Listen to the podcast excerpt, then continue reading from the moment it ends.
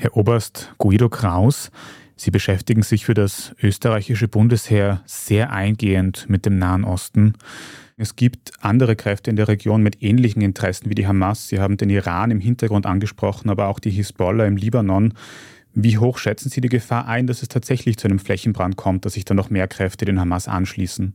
Also alle Ideologien, die die Vernichtung des Staates Israel und des jüdischen Volkes vorhaben, beziehungsweise in ihren Dogmas integriert haben, sehen sich natürlich jetzt aufgefordert, motiviert, vielleicht sogar herausgefordert, in diesen Kampf einzusteigen. Und das macht die Sache äußerst kompliziert und sehr, sehr gefährlich. Denn es ist schwer einzuschätzen. Die Opferbereitschaft und die Entscheidungsfreude von Entscheidungsträgern, wie zum Beispiel jetzt der Hisbollah, wie zum Beispiel das Assad-Regime, es gibt sogar Medienberichte, dass die Taliban beurteilen und überlegen, hier aktiv zu werden. Wie sich das konkret auswirkt, sei dahingestellt. Aber es ist davon auszugehen, dass viele Terrororganisationen, viele Gruppierungen, die gegen den Westen opponieren und da in erster Linie den Staat Israel als den größten Feind ansehen, sich aufgefordert sehen, hier mit einzugreifen. Wenn im Nahen Osten jetzt mehrere auch islamistische Terrorgruppen wieder erstarken, könnte das dann auch weltweit wieder zu mehr Terroranschlägen führen? Ich fürchte ja.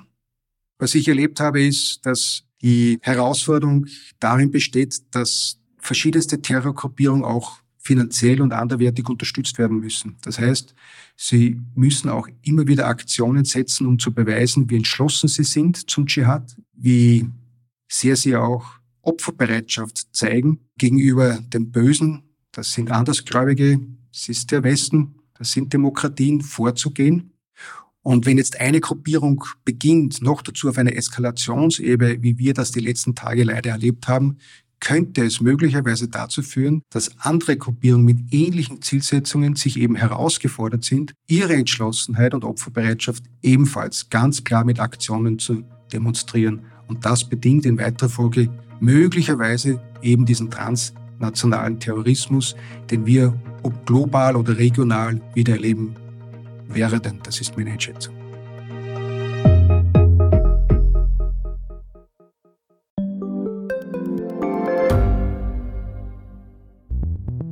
Wie können wir die Erderhitzung stoppen? Wie verändert künstliche Intelligenz unser Leben? Und wann wird nachhaltiges Reisen endlich einfacher?